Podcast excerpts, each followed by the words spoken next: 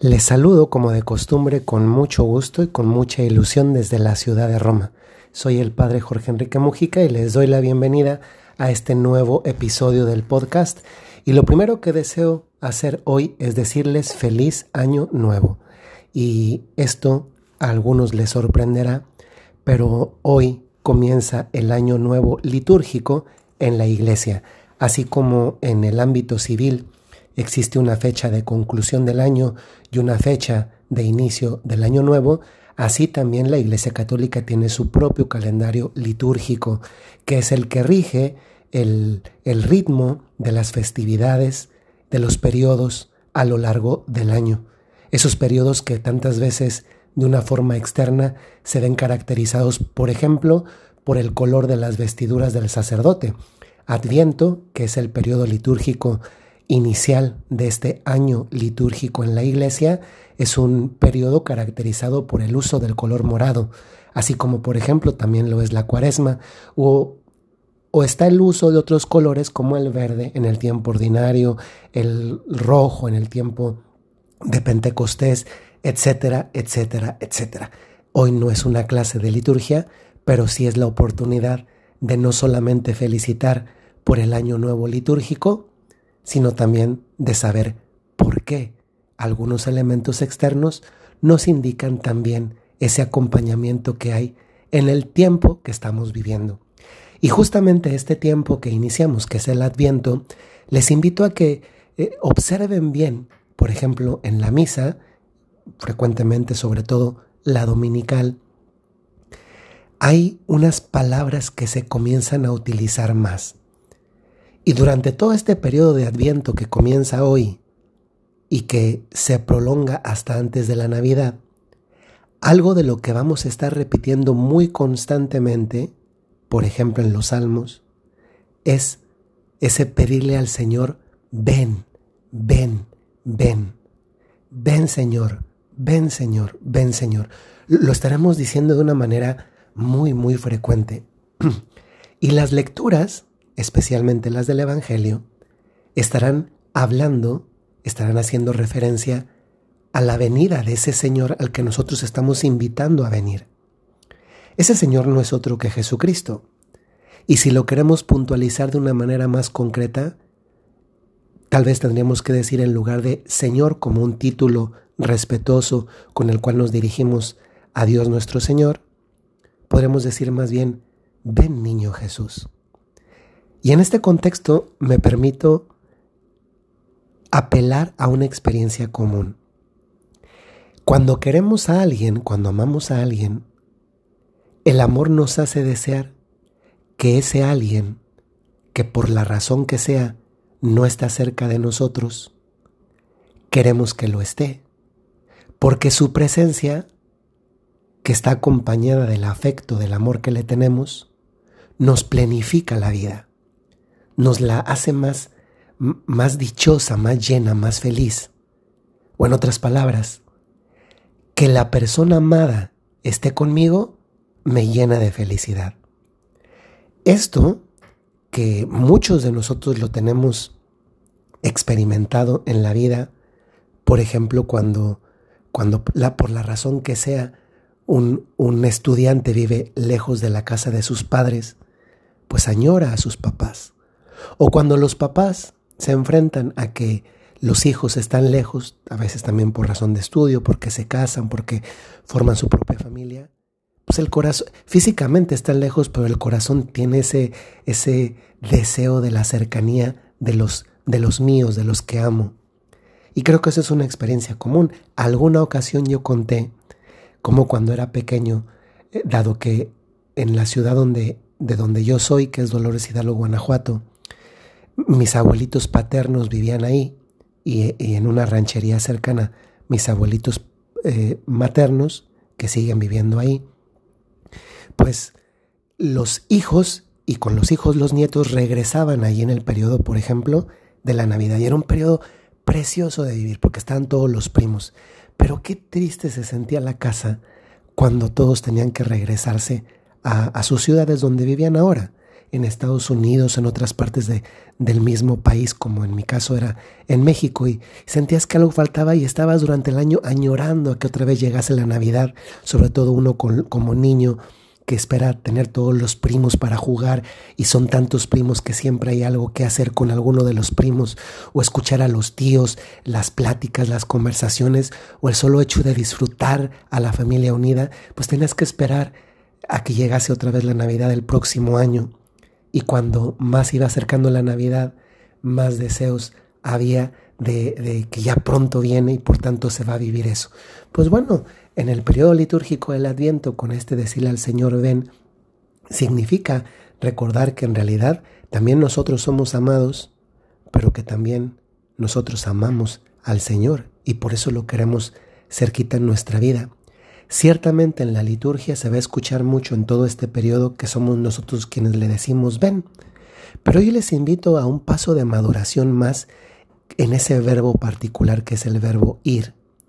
De tal forma que en lugar de decir, decírselo nosotros a Dios, ven, porque en realidad el Señor, la realidad es que nunca se ha ido, ya vino y no se ha ido, se ha quedado con nosotros en la Eucaristía, tal vez seamos nosotros los que tenemos que escuchar del Señor esa invitación que nosotros decimos a Jesús en el periodo de Adviento.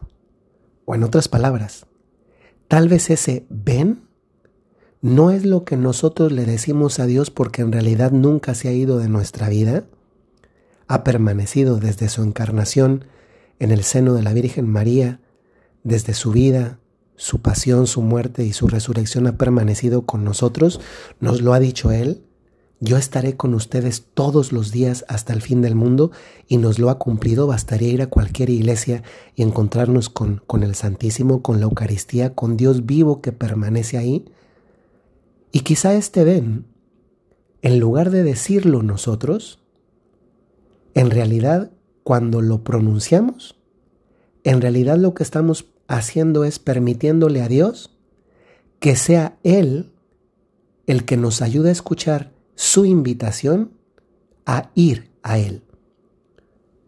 En síntesis, ese ven nos lo está diciendo Jesús a nosotros. Pero es que es un ven que además nos conviene. Queridos amigos, después de una crisis mundial fuerte, grave, dura, en medio de la cual muchos de nosotros hemos perdido seres queridos, muy queridos. Estoy seguro que muchos de nosotros conocemos que en tiempo de pandemia hay personas más o menos cercanas, tal vez más cercanas, tal vez muy cercanas, que hoy no están con nosotros y hace tres años sí estaban con nosotros.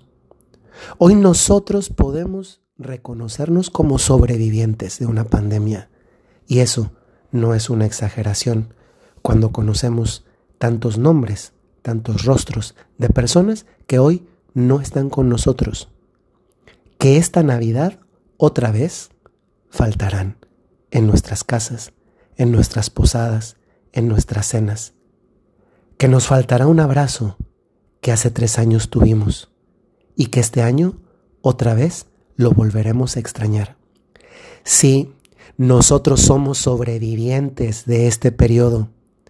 ¿Y cuántas veces nos pasó en ese periodo, especialmente en los momentos más duros del periodo de pandemia, que nuestro corazón espontánea y naturalmente anhelaba a Dios nuestro Señor, lo necesitábamos en nuestra vida y sin ser adviento le dijimos muchas veces, Señor, ven, te necesito, calma mi interior, apacigua mi interior. Dame paz, quítame los miedos, quítame los temores, ayúdame en este momento de dificultad, de que yo estoy viviendo la enfermedad o que alguien muy cercano a mí lo está viviendo.